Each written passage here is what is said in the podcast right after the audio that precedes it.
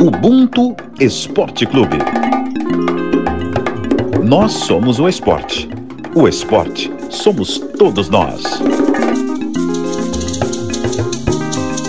Oi, galera, aqui é o cantor Salgadinho. Eu acredito que o samba seja Ubuntu e eu pude viver um dos maiores movimentos é, sociais e assim da música brasileira, que é o samba dos anos 90, onde o samba nos deu oportunidade de ser espelho para meninos jovens como nós, o pobre periférico, o negro com aquela autoestima de poder se vestir como como nós, né, que estávamos na TV, na ponta da, da crista da onda, vamos dizer assim. Então, com isso, a gente conseguiu é, trazer muitas pessoas para ter autoestima, para ter vontade de realizar a partir do que as pessoas não se conheciam, não sabiam que poderiam mergulhar na sua própria cultura e ter orgulho disso. Então, me orgulho de fazer parte desse movimento Ubuntu nos anos 90, que é o Pagode 90. Beijo para todos. Fala galera, Ubuntu Esporte Clube, episódio 76 está no ar. Eu sou Pedro Moreno, comentarista esportivo dos canais Globo, e essa definição de Ubuntu que a gente acabou de ouvir foi do cantor Salgadinho, ícone do pagode, da nossa música popular brasileira. Obrigado, Salgadinho. Grande honra ter uma contribuição sua aqui no Ubuntu Esporte Clube. E falando em honra, no episódio dessa semana, o Ubuntu vai ter não só um, mas dois campeões olímpicos. Hoje a gente vai reverenciar dois ouros negros da história do esporte olímpico do Brasil. Há 30 anos, nos Jogos de Barcelona 1992, o Brasil conquistava o primeiro ouro olímpico do vôlei brasileiro com o time masculino. Dentre várias estrelas, dois homens pretos marcaram seus nomes para sempre na história do esporte. O ponteiro Janelson e o central Jorge Edson. E a gente hoje está aqui para reverenciar, para agradecer e conhecer um pouco mais da história de vocês. Sejam muito bem-vindos, Janelson, Jorge. Honra imensa para o Ubuntu ter dois campeões olímpicos aqui. Eu é que agradeço a oportunidade, uma de poder comemorar 30 anos e na presença do meu parceiro, desde infanto jogando junto, né? Eu era mais velho, mas ele era infantil ainda, mas desde cedo é uma alegria muito grande ter ter participado aí da desse processo histórico todo, mas muito mais de poder comemorar com o cara que estava aí desde o início comigo. Então, Para mim também é um prazer imenso estar tá sendo reverenciado, né, pela nossa raça, principalmente, né? Uma raça de muito orgulho, sempre tive. Eu e o Jorge somos de uma terra, quem sabe, né, Jorge? Que a origem aqui é, é de gringos, né, bem dizer, né? Mas a gente com a nossa força sempre a gente conseguiu estar tá presente representando né, o esporte. Então, para mim é uma honra grande estar tá lembrando esses 30 anos, relembrando, e é um prazer imenso estar aqui conversando com vocês. Eu queria que vocês começassem é, relembrando um pouquinho daquele sentimento no momento do Ace do, do Marcelo Negrão. É, para isso, a gente vai voltar rapidamente a 1992 para relembrar aquele momento fantástico. Muita potência, tudo muita raça. Mano. É só força, é só energia nesse ataque brasileiro. Mais um match point para fechar agora, Marcelo. Para fechar o ouro, para fechar de vez. Marcelo sacou maravilhosamente, acabou! Ouro! É ouro! Acabou! É ouro, é ouro, é ouro, Brasil! O Brasil é de ouro! O Brasil é de ouro! É de ouro Brasil em Barcelona, medalha de ouro para a geração de ouro! Os rapazes chegam em primeiro, a galera invade a quadra, faz a festa, todo mundo quer um pedaço do ouro! Vou te, vou te falar, Pedro, toda vez que eu escuto, dá, dá, a, a pele arrepia é muito legal, mas eu vou te falar que assim, ó, se eu tiver que contar exatamente o que aconteceu, eu vou te falar que eu não lembro, porque logo depois disso aí foi um branco total, foi uma correria, foi abraço, pegação, foi grito, foi salto, foi suor, foi, sabe, um, uma emoção gigante. Claro que algumas pessoas no, nesse processo aí de, de vitória, né, depois de um longo tempo, é, o cara fala que, meu, é, foi um alívio. Vou te falar, não sei o que foi, eu só estava comemorando, não era alívio, para mim era uma alegria enorme, entendeu? Você conhece o cavalo que corre por fora, o Paraguai, que corre por fora? Que tá, tava lá para tirar o doce da boca das crianças? Cara, não, não tinha nada mais feliz. Tá na final já era bom demais, mas ganhar tava fora do contexto, entendeu? Então, comemorar muito, eu só pulava e gritava, tava felizão. Feliz da vida. 20, 25? 25 aninhos nas costas, imagina. Uma criança. Você, Janelson, você quem? Você que tava de olho fechado aí. Cara, é, é mais ou menos isso que ele falou, entendeu? Tipo, para mim, assim, é, lembrar o sentimento daquele momento, até hoje eu falo assim, eu tenho comigo, é, sem desmerecer, mas é, para mim a final foi contra os Estados Unidos, na semifinal. foi o jogo, assim, realmente, que para mim, aquele jogo foi, nunca vai sair da, da, da memória. Mas a, depois da medalha, é, é, né, Jorge? Então, porque a gente correu por fora, né? A gente, a gente não estava cotado como um dos medalhistas ali da Patapó, é, conseguiu o pódio.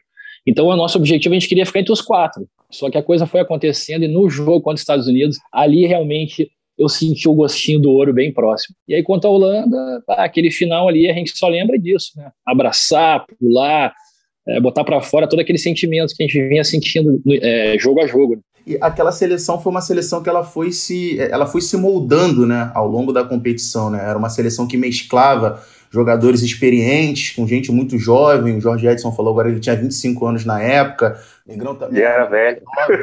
Já era dos velhos. era dos velhos. Pois era é, todo então, mundo pra, mais velho. Então, para você ver, era uma seleção que era muito. O próprio Zé Roberto, o treinador, era um treinador super jovem na época. Como é que foi o, o processo daquela equipe ao longo da competição? Rapaz, eu, eu, eu, vou te falar assim, ao longo da competição, eu poderia te falar, mas eu vou te falar que isso aí começou três anos antes, quando é, é, esses meninos eram mais novos ainda, nós, no caso, que a gente foi jogar um sul-americano em Curitiba, e na verdade a gente tinha ali vários atletas que estavam lá, é, que era da geração de, de prata, que a gente gosta muito deles, tudo, nossos ídolos. Cara, de uma hora para outra saiu todo mundo, só ficamos nós, com uma equipe super é, forte, que era a equipe da Argentina. Foi lá que ela começou a se moldar mesmo eh, o Zé já estava lá, não era como técnico, era assistente, ou seja, aquela seleção a gente foi passando, foi ficando casca grossa em três anos, o que não é o suficiente, vou te falar, não é o suficiente para você ganhar uma Olimpíada com três anos de preparação. Às vezes tem cara que se prepara oito anos e, e não dá certo, mas a gente trabalhou desde quando nós apresentamos aí que, que teve uma história curta, longa e turbulenta até, até chegar no Zé, até que nós fôssemos convocados, até que fechasse esses 12, é, a gente perdeu algumas almas negras no meio do caminho. O Max estava, o Gilson estava, o Kid estava, sendo que o Kid eu acho que foi o último corte junto com o Claudinei. Então, esse percurso da competição a gente cresceu muito, mas foi jogo a jogo, entendeu? Porque no processo, que como ele foi muito curto, acho que foi seis meses, talvez se isso, para a preparação no ano de 92, para um campeonato tão, tão forte como é, fecha um ciclo olímpico, uma Olimpíada, cara, é, o que aconteceu foi que a gente desprezou todos os campeonatos que tinham, que era a World League, e a gente treinou igual cavalo, de manhã, de tarde, de noite. No final, quando acabou, apesar de toda aquela comemoração, eu me lembro do Marcelo perguntando, e o Marcelo Negrão, ele é engraçado pra cacete, você tem que falar com ele. Ele simplesmente, ele falou assim, tem retorno não, Jorge? Tem retorno não? Tem retorno, já acabou. As pérolas. As pérolas. Então, as pérolas do Negrão, ele falou assim, tem retorno não, já acabou a Olimpíada, já acabou a Olimpíada, filho, já, você já ganhou. Não, se você quiser ganhar de novo, é daqui a quatro anos, só não tem mais não. É, o, é mais ou menos isso que o Jorge falou, ele lembra melhor do que eu mesmo, esses detalhes do, da construção de tudo isso, né? Esse sul-americano em Curitiba, eu lembro bem também. Saímos de Brasília, uma, uma, temperatura totalmente diferente do sul. Chegamos lá em Brasília, acho que 27, chegamos aqui, estava 4, 5 graus em Curitiba, um clima totalmente oposto. Então foi muito, foi, foi, foi suado, sofrido, foi, valeu muito a pena essa conquista, porque a gente relembra desses momentos. E nesse sul-americano, realmente, é o que o Jorge falou, era uma mescla né, da geração de prata junto com a nossa. Né? E para nós, tipo assim, que jovens, eu tava com ali, eu tava o quê? 19, 20 anos eu tava, mas é com 20. Então, mal e mal saindo do juvenil para integrar adulta. E foi aquele sul-americano, eu lembro bem que a gente estava perdendo de 2 a 1 um, e era até 15 antigamente com vantagem, né? E era o Bebeto técnico e 2 a 1 um, 13 a 6 eu lembro bem da, até o placar. Eu estava no quarto com o Tange, o Tange falava para mim que é, contando que Nelson nasceu. Isso, exatamente, exatamente. E aí o Tandy falou, ah, nós vamos entrar hoje. O Tandy tinha uma, uma história com a, com a namoradinha dele do passado, daí ele falou que ia dar entrevista. O Tandy sempre foi meio sempre gostou de televisão, tanto que ele virou repórter. Daí ele falava que. É, aí ele falava, eu vou dar entrevista falando que eu amo ela e tal. Essa é coisa de guria, né? Que eu lembro. Daí eu sei que todo mundo tinha entrado naquele jogo. Então tu pensa bem, 4 graus. E eu lá, o Bebeto olhou pra mim, o Bebeto olhou pra mim e fez um sinal assim, tipo, ele queria te dar sorte de mim com 4 graus. Tá, joelho no peito, flexão. Cara, não tinha entrado ainda. Falei, cara, me dá uma chance. Aí ele olhou para mim e botou 3 a 6 Ah, cara, fiz um ace, depois mais um. Eu sei que nós viramos o jogo, né, Jorge? E botamos a mão nesse título, né? Classificatória para o Mundial de 90, que nós batemos na trave ali numa semifinal contra a Itália também, né? Um 15, 13, um 15 13 ali, 3 a 2 né? Ah, por pouco a gente não sofrido. Então é bem isso mesmo. A gente tem episódios que a gente lembra e é muito gratificante, né? Saber que a gente alcançou esse objetivo. Por mais que foi aquele período curto, mas a gente conseguiu. A gente está aqui para reverenciar o, o resultado, a, a, parte final, né, que foi a conquista da medalha de ouro. Mas eu queria que vocês falassem agora um pouquinho do início, contassem um pouco de como foi a trajetória de vocês até a conquista dessa medalha. O Janelson já, já antecipou, você, o, vocês dois são do Sul, né? Os dois são gaúchos. Então eu queria que vocês contassem um pouquinho dessa história de vocês, transpassando tanto a parte do esporte quanto a parte da, da, da vivência pessoal, até como homem negros. Bom, então tem que fazer assim. Agora começa com o Janels, que ele começou a jogar voleibol antes de mim. Ele abriu aquela porta, ele abriu aquela porta da Sujipa, ele e o Jailton, antes. Jailton também foi craque de bola. Então, ele começa e depois eu vou te falar que meu, a minha história é, é, igual, é de todo menino brasileiro. Começa com futebol. Mas deixa o Jana contar primeiro. Vamos voltar. O túnel do tempo. Em 82 eu cheguei na Sojipa. Antes de 82, Uh, eu descobri o esporte através de um, de um centro comunitário que eu morava, morava no, no bairro Ipiranga, em Porto Alegre. E em frente à minha casa tinha esse, esse centro, é, esse, esse clube comunitário que se chamava Secob, Centro é, do bairro Ipiranga. E tinha vários uh, núcleos desses, desses clubes uh, pelo estado, né? Tinha alguns campeonatos ali para crianças de bairros, né, tipo, que não tinham condições para um clube particular e que tinham essa oportunidade de estar desenvolvendo uh, alguns esportes nesses núcleos que tinha. O Secob era um deles. Dali eu, eu descobri o voleibol através do meu irmão, que já jogava, o Jailton, que ele é nascido em 67, eu em 69, e ali eu praticava vários esportes, eu praticava futebol, eu praticava basquete, natação, judô, eu fiz vários esportes, menos o voleibol eu fazia. Porque naquela época o voleibol aqui né, no sul era um esporte meio uh, considerado assim uh, para mulheres, digamos, tá? É, coisa do, né, aqui mais do sul. Aí eh, eu fui para os outros esportes, mas longe disso de pensar alguma coisa sobre isso. Só que foi me chamando. E o meu irmão já jogava vôlei. Um belo dia faltou um para jogar lá, eles me chamaram, eu já tinha, já estava vindo com uma certa altura. Eu joguei um dia, no outro dia voltei e ali eu tomei gosto, larguei todos os esportes que eu fazia e só fiquei jogando voleibol é um vôlei misto, né? Com algumas gurias junto com os garotos e tal. Dali eu disputei alguns campeonatos, esses é, intermunicipais, ah, e dali, um belo dia, o meu irmão foi para Sojipa e de lá ele já tentou, fez o convite para mim um dia fazer um teste lá. Daí eu fui nesse clube, na Sojipa, que é um clube particular, que lá se tu tem dinheiro, tu entrava, se não tem, ou tu ganhava carteirinha de sócio atleta, né? Tivesse né, condições de desenvolver algum esporte. E lá eu me integrei, né? Aí na primeira semana eu já, já me ambientei, fiquei todo, cheguei todo time. Eu lembro direitinho como se fosse hoje, eu abri na porta daquele ginásio e o professor Ruxo, que foi meu primeiro professor, todo inibido, garoto né, de, né, de comunidade, pobre, todo. Ali eu fui me integrando, fui me ambientando e já fui disputando o Campeonato Mirim e depois infantil. Eu sei que de 82 a minha primeira convocação, em 86, eu levei acho que três, quatro anos no máximo, eu já já estava sendo chamado para uma convocação de uma seleção infanto. E dali eu tenho, uma tenho a minha história toda dentro da CBV ali, é, infanto, é, juvenil, até chegar para a seleção principal. Daí cheguei na principal e consegui ser premiado, tive a, a felicidade de ter, ter, esse prêmio, né, que é a medalha olímpica. Baita, baita história. E a tua, Jorge? Divide com a gente. Pô, Porto Alegre, assim, ó, eu morava na Zona Sul, lá no Menino Deus, mas antes disso eu morava no Partenon. O Partenon, vamos dizer que quando eu morava era uma parte mais pobre, morava na Vila Sépia. E todos os meus irmãos, nós somos em cinco, o, os dois meninos, eu e o mais novo, a gente sempre jogou futebol. Você chutou pedra, chutou bola, chutou tudo. Meu irmão mais velho, que é logo acima de mim, ele sempre fez judô, né? Não conseguia chutar nem lata. Então, mas a família era de esportistas, né? Então, meu pai sempre gostou de futebol, também nunca conseguiu jogar nada, mas ele, ele era massagista, fazia churrasco, mas ele estava em volta do futebol e do samba. E, e quando criança, a gente sempre esteve junto. É, a gente mudou desse bairro que era mais longe, que era no, no Partenon, e foi morar de aluguel no Menino Deus. No Menino Deus, que é próximo ao Internacional e o Grêmio.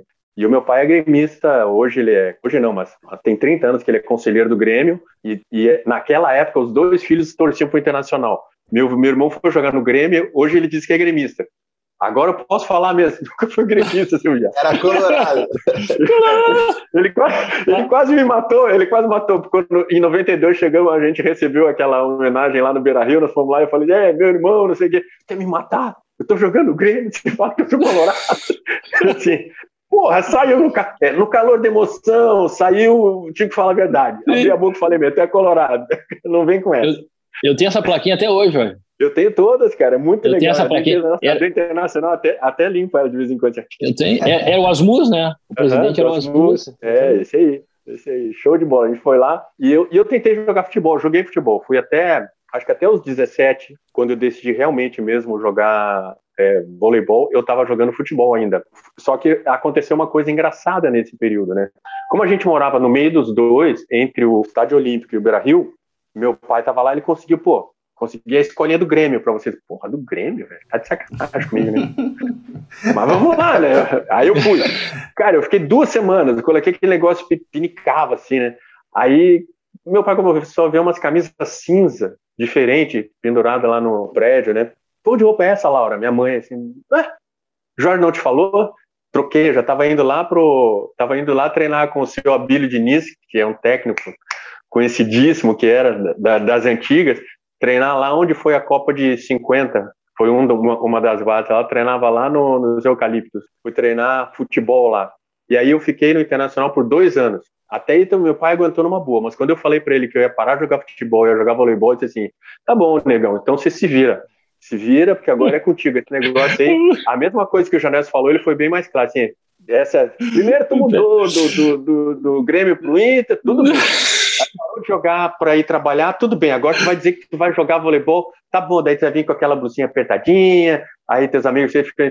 Cara, não precisa me dar nada. Mas esse, esse, é, nada. Mas esse é um preconceito. Você tá, você tá falando, isso é, é, é, início dos anos 80? Isso é início dos anos 80 é, do Grande Sul. Então, então, eu tentei jogar vôlei também, mas obviamente eu não tinha o mesmo talento de vocês, não deu certo. Isso eu tô falando de, de início dos anos, final dos anos 90, início dos anos 2000, na verdade.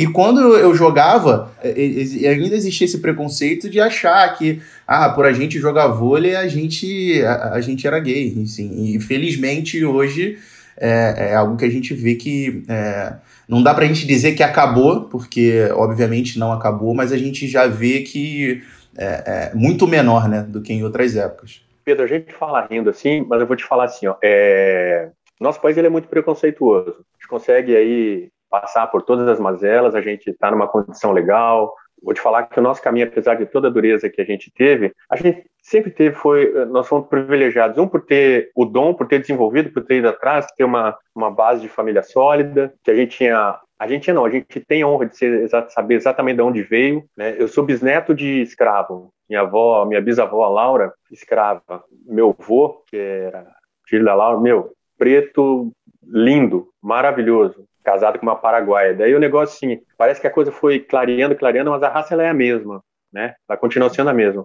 E aí, o caminho, ele foi fácil porque a gente soube desviar ou soube passar por cima. Porque eu vou te falar, minha primeira namorada, quando eu fui na casa dela, eu entrei por uma porta, a, que seria a minha sogra, saiu pela outra. Né? Então, o preconceito ele sempre existiu. Então, eu te conto o primeiro capítulo, mas eu te conto o último também. Depois de tudo, a gente foi, conversou, óbvio, mas mesmo assim, o preconceito ele existe da forma que existe por homossexualidade, que existe por preto, cadeirante, por, tem para tudo. Às vezes você desvia e às vezes você tem que enfrentá-lo. Essa é a verdade. Então, várias vezes eu enfrentei, e bem de frente. E, Janelson, alguma vez nessa, nessa tua trajetória também você teve que lidar é, de frente assim? Com, com a questão racial? É, que nem o Jorge falou, né? A questão racial ela é, é muito mascarada, né? E, por exemplo, nem, né, eu tô mais aqui agora, depois eu, eu voltei em 2000, 2001, que eu conheci minha esposa, acabei me enraizando. O que, que acontece? Eu voltei porque eu estava me sentindo meio perdido de tanto que eu já tinha viajado, morado em todo que é lugar e tal. Então eu voltei para uma capital, uma capital aqui é uma capital muito forte, o racismo é muito forte. Como eu vim de São Paulo, eu fiquei alguns, uma década em São Paulo, eu adorei morar em São Paulo. Porto Alegre é uma, é uma, é uma capital muito é, provinciana. O, o Porto Alegrense, ele, ele tem esse mundo aqui, ele acha que o mundo é assim, ponto final. Tem gente que vai, não vai gostar, mas é a verdade, porque eu posso falar com propriedade que eu morei em São Paulo. Em São Paulo eu me senti, eu me senti melhor, assim, com menos preconceito, uh, eu conversava com pessoas estranhas que eu nunca mais ia encontrar, e realmente as pessoas conversavam comigo sem, sem medo. E quando eu cheguei aqui em Porto Alegre, eu, eu, peguei esse jeito de lá, com qualquer pessoa, com mulher, com homem, com criança, as pessoas te olham diferente, assim, sabe? Te olham meio, meio ressabiada, assim. Eu sei que o mundo tá, tá, tá mudando, eu sei que tudo tá mais avançado, mas ao mesmo tempo eu sentia. Daí eu comecei a ficar mais fechado, assim, eu me fechei, porque eh, se eu, se eu chegasse abordando uma pessoa que não, que não me conhecia, a pessoa me olhava estranho, assim, é porque eu sou negro, eu não, não sei. Mas eu senti isso, senti bastante. Agora eu estou mais acostumado, mesmo sendo daqui. Teve uns episódios no passado também, que nem aqui, por exemplo, tu vai numa loja, por exemplo, tu vai, tu vai chega ali para comprar um carro, né? E aí o cara te olha, o cara é vendedor, o cara te olha com uma cara meio despretensiosa, assim, tipo, pô, eu sei como é que funciona um vendedor de carro, ele é comissionado, ele tem aquela a, a ordem dele. Provavelmente era a vez dele, olhou para mim, não, isso, sabe, não vai comprar. Não vai comprar. Vai tomar meu... Exatamente. Puta, vou por fim é, da fila. Só que esse episódio aconteceu no sentido assim: eu fui comprar uma caminhonete, e aí eu não comprei aqui, e como eu tava, eu morei em São Paulo, do lado da minha casa tinha uma, uma concessionária. Eu liguei para lá, fiz o pedido, tinha que só dar um sinal lá na época, não sei, de 5 mil, para garantir o pedido, né, para ter certeza. Eu sei que, cara, resumindo, não deu um, dois dias a tocar o telefone do prédio, eu desço, Cara, tá lá a caminhonete descendo uma cegonhinha na minha casa com uma champanhota de presente. Cara, comprei em São Paulo, a mil quilômetros aqui. A outra é aqui do lado. Não tem um quilômetro da minha casa. Tá, daí no futuro eu voltei lá para fazer uma revisão, eu acho, e o cara tava lá. No que o cara me viu, ele veio correndo para mim, todo alterado. Cara, eu te liguei, eu te liguei, que, se acusando, eu te liguei. Não, não é tão. O cara que não te deu atenção, né? O cara que não te deu Exa atenção foi o que. Exa Você entrou com a capa da invisibilidade, Janels. Como é que você vai, como é que você vai comprar o carro com a capa da invisibilidade? Você tá invisível, tá louco? Exatamente. Daí o que, que eu falei para ele? Eu falei, cara, eu só vim te agradecer que o carro é muito bom. Adorei, viu? Tem que ver a cara dele. É, entendeu? Então, pô, são coisas que vão ficando, não, não comento com ninguém e tal, mas o papo é esse. Então, tu entende a situação. Eu comprei a mil quilômetros aqui um carro, e o cara me entregaram na minha casa. Enfim, cara, é, entendeu? A gente vai levando, a gente vai tentando. Quem sabe um dia isso acabe, né? E a gente voltando mais propriamente para o voleibol, é, nesse início de vocês, até é, vocês ingressarem no, no, numa convocação de juvenil da seleção, por exemplo, é, era comum ver outros atletas negros tentando trilhar o caminho do vôlei na época de vocês? Eu vou falar da parte de cima, tá? Vou deixar para o Janel Chanel como ele estava antes. Eu vou saber de alguns também. Mas, ó, na minha seleção juvenil tinha o X, Paulo Rogério, e todos chegaram na. É, eles já estavam antes. Eu vou te falar assim porque eu, eu só cheguei na juvenil. Como eu comecei muito tarde, eu ainda tive a chance de, de pegar uma seleção de base, eu peguei só a seleção juvenil. É, tanto é que eu, quando eu cheguei em 83, já Nelson e Jailton já, já tinham seleção infanto, eles estavam, inclusive quando eu entrei, eles estavam indo para a seleção infanto né, os dois. E eu disse, ah, nem pense nisso, né? Joga aí, seja feliz, porque tá bom demais. Em 85, dois anos depois, fui convocado para a seleção juvenil. Então, lá eu encontrei ainda o Paulo Rogério e o Xisto. E no cenário nacional, a gente só tinha o Pelé, tinha o Marcão, que jogava na, na Pirelli, Negrão também, e a Luísio. Então, dava para contar exatamente na mão. E anteriormente, mais velho do que eles, o Negrelli. E aí acabou a negritude do voleibol nacional. Tipo, é. hoje, que hoje, sabendo um pouco mais da história, a gente faz parte num grupo lá, se, você, se a gente pegar e olhar naquele grupo lá que a gente está, já não, você pega, abre assim, ó, agora já tem a gente, tem o Anderson, tem essa galera que todo mundo conhece. Mas lá, lá, cara, não tinha não. Era, tava, tava difícil de achar. Era por aí, Janelson. É, a, a Infanto, é, a primeira, acho que eu e mais um, é sempre assim, era, era um, dois, é, na juvenil, é eu e meu irmão, mas o Xisto, eu peguei o Xisto também. Acho que é isso aí. Três, eu acho que dá para dizer que era. Olha. Era o máximo. É, olha, três. eu pergunto isso para vocês porque a gente bateu um papo com a Fofão aqui é, no ano passado e ela contou que quando ela começou era muito difícil ver outras meninas pretas praticando vôlei porque era um esporte que, que ainda estava se popularizando na época. Hoje a gente está mais acostumado, é, é, as, as pessoas mais jovens, né? Estão é, mais acostumadas a ver o vôlei popular, mas é uma popularização que ela começa ali com a geração de prata é, é, nos Jogos de Los Angeles. Então, assim, na época do início de vocês, no início da Fofão, é, era um esporte que ainda era muito utilizado. É, elitizado. Até então é praticado muito em clube, como o próprio Janelson falou, o caso da Sojipa, é que para você estar no clube você tinha que ser associado. E aí você tem que pagar uma mensalidade. Quando a gente fala em poder financeiro, infelizmente, a gente já subentende que você está excluindo uma, uma boa parcela da população, que é a, a, a, parcela negra da população. E aí, traçando esse paralelo com, com uma linha do tempo, a gente percebe isso muito bem ilustrado. É, uma, uma vez que no time de, de prata dos Jogos de Los Angeles em 84 a gente não tinha atleta negro. Aí, oito anos depois, vocês é, dois estão presentes na conquista do ouro em 92. E aí depois a gente vê uma série de outros jogadores e jogadoras negras integrando uma seleção é, brasileira. E aí só para a gente citar alguns aqui, Serginho, Valesquinha, Fabiana, Lucarelli, Sassá, o Anderson que vocês falaram, Fernanda Garay, Valesca, isso só para a gente ficar nos campeões olímpicos. E aí eu queria saber de vocês, como é que vocês se sentem olhando para trás, é, é, sendo pavimentadores de toda essa estrada para uma galera super talentosa que veio depois? Eu, se eu tivesse que dar aqui agora, tipo, você dá um adjetivo, claro, eu vou te falar, isso eu não penso no dia a dia, mas é, é dar orgulho você ser desbravador, dá orgulho é, ter sido é, o primeiro medalhista da família, ou aliás, o primeiro a pegar uma seleção brasileira de qualquer esporte, na minha família, de toda a família, ser, ser medalhista olímpico, ser um atleta negro de ponta no nosso país, um país que é, é, é continental, né? a gente tem uma maioria negra, mas como representatividade, é, se você for colocar, ela, ela se representa somente pela, por essa parte percentual, você só se você fizer a pirâmide ao contrário, você vai nos encontrar em grande maioria na, em cima. Então, se, se você pintar a pirâmide ao contrário, vai ter. Mas da, da forma que é, a gente faz a base. E a base, a gente tem vários bons jogadores de futebol, vários bons jogadores de basquete. Você vai ver de Pipoca, Gerson. Você tem Ademar Ferreira da Silva, que foi o nosso primeiro medalhista olímpico lá, com dois.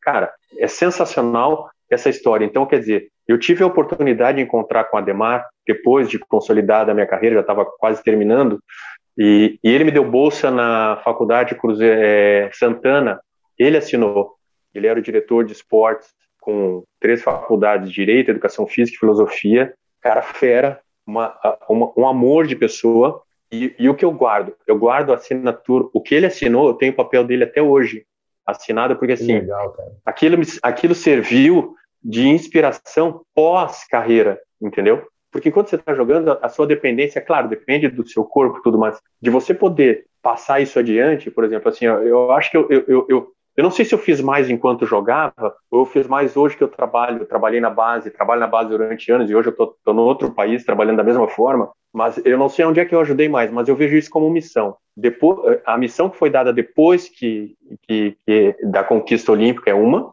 né, porque é, e, e, não é um fardo pesado se você ganhou ela honestamente da forma que a gente ganhou, suando, brigando, correndo atrás. E, mas eu fico muito feliz porque depois do nosso ouro, vários outros atletas tiveram a oportunidade, atletas negros tiveram a oportunidade de bolsa de estudo em colégio, universidade, tiveram a oportunidade de é, frequentar o clube como o Minas, que foi onde eu passei três anos da minha vida, que é um clube excelente para formação, e de lá saiu o Anderson, de lá teve o Balu, de lá tem excelentes jogadores, entendeu? Então, assim, ó, eu fico, se eu fosse falar da, daí o, o, o, adjetivo, honrado, feliz, satisfeito não, mas aí dá. Ah, e legal você, legal demais você citar o Ademar Ferreira da Silva, porque é um cara que estava muito além do, do tempo dele. Na minha opinião, é o maior atleta olímpico da história do país e Exatamente, você pegou ele sem nada, cara. E eu acho subvalorizado pro, pro atleta que ele, que ele era. Então, pô, imagina a honra desse encontro, né? De ter esse encontro e ter tido. Eu falar, eu Ademar, peguei aquele negócio eu fiquei assim, ó. guardei, tá guardado até hoje, cara. Pô, imagina, imagina. E você, Janelson, como é que você se sente sendo um, um, um pioneiro também, um cara que abriu as portas para tanta gente depois através de uma conquista tão, tão fantástica que é a conquista de uma medalha de ouro olímpica? Ah, cara, eu orgulho puro, né? Eu ando nas ruas, eu eu respiro isso a cada dia porque isso me engrandeceu como pessoa, como negro na sociedade, porque quer queira ou quer não, uh, o negro quando tem uma conquista, um feito a nível mundial, ele é visto diferente no Brasil, ele tem a visibilidade das pessoas é outra, porque tipo assim, eu poderia muito bem estar falando que ah, negro, eu, eu sofri pouco, mas eu sei disso, eu sei que realmente quando tu atinge um feito desses, tu é respeitado. É um é privilégio, né? Passa a ser um privilégio. Exa Exatamente, foi um privilégio, exatamente. E que nem o Jorge falou, a gente sofreu, a gente abriu portas e a gente tem muito orgulho disso.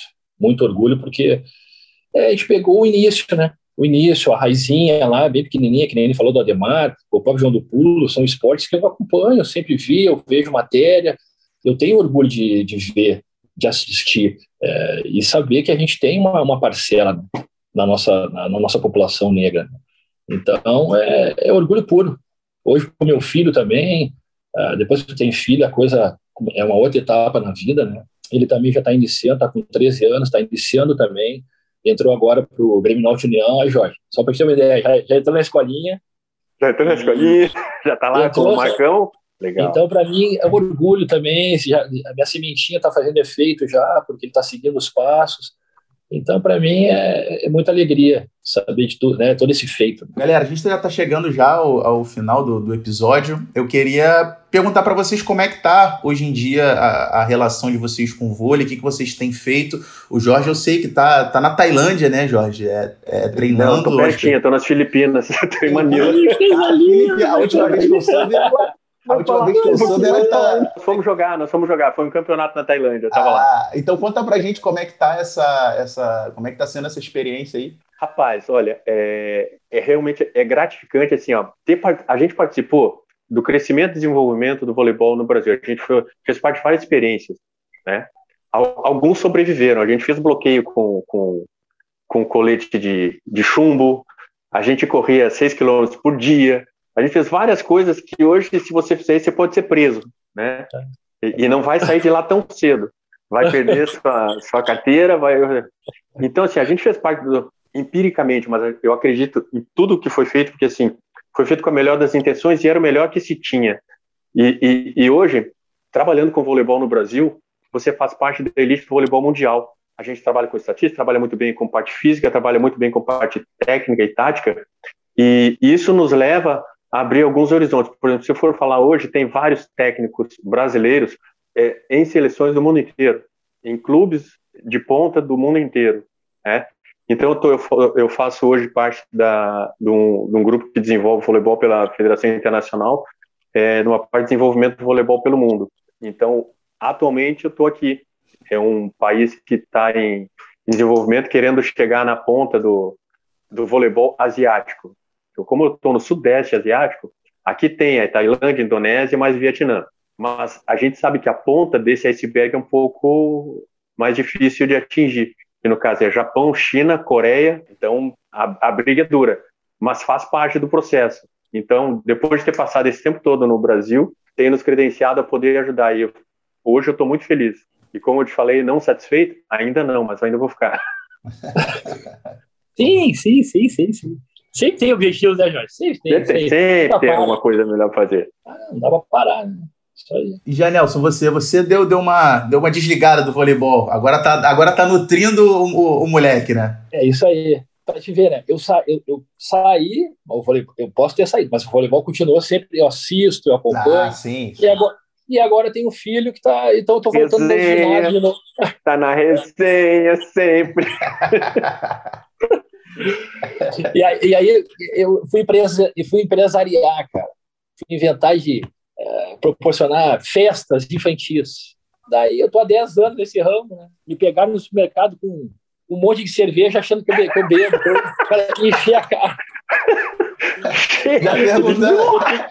O pessoal já perguntando, Janelson, onde é que é o churrasco? No grupo, não dava para enxergar o Janelson atrás do carrinho, os caras no grupo lá assim, tem festa hoje, não vai me convidar? Que isso, mano? É, então vai sair uma barba postiça para ir na próxima vez.